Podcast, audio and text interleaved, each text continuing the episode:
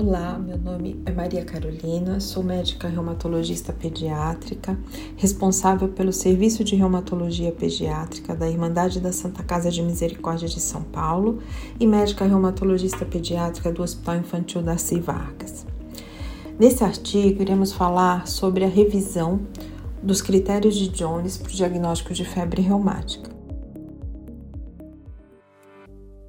Ainda que em alguns países, como na Europa e nos Estados Unidos, a febre reumática apresente uma baixa incidência,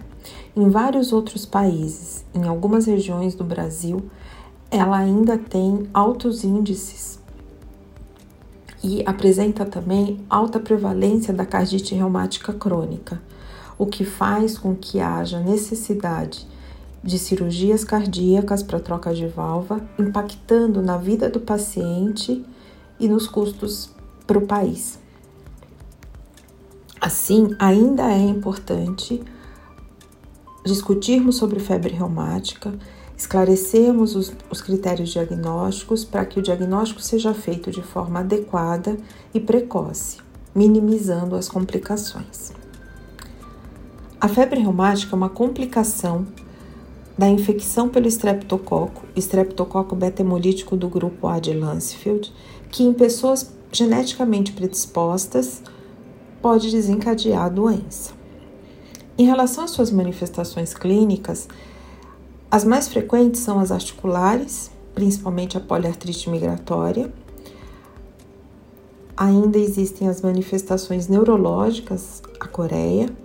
as manifestações cutâneas, que são menos frequentes, como eritema marginado e os nódulos subcutâneos, e as manifestações cardíacas, que são aquelas mais graves e que vão ditar o prognóstico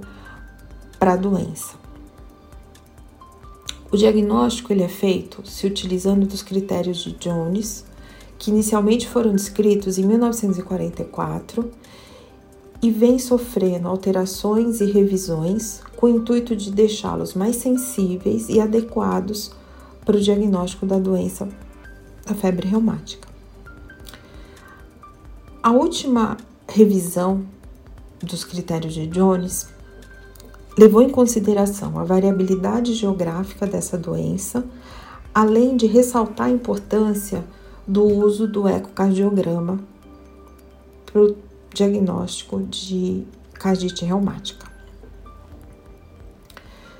Como já falamos, existem áreas com alta e baixa incidência de febre reumática e é necessário que se ajustem os critérios para cada região,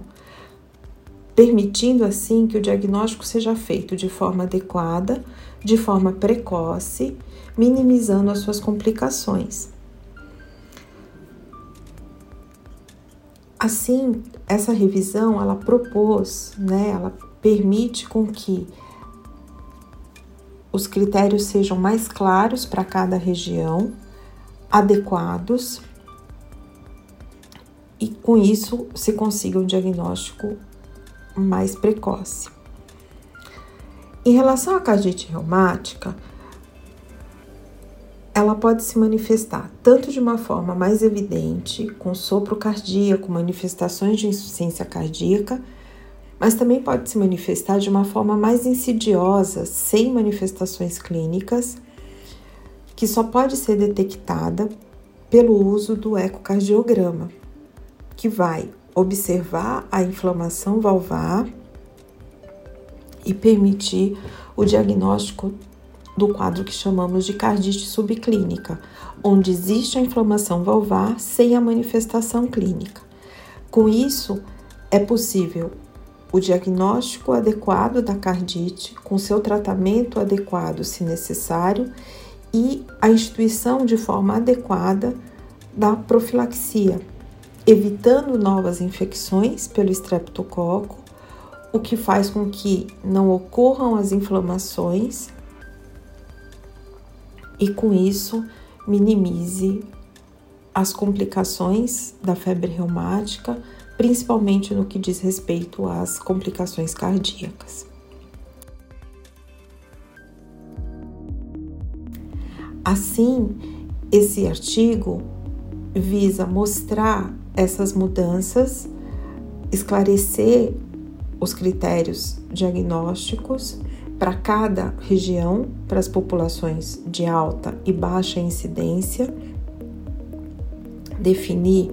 a cardite subclínica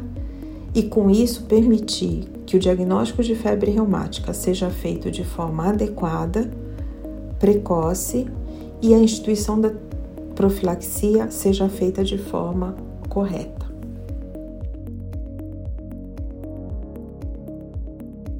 RPR Vox, podcast da Revista Paulista de Reumatologia.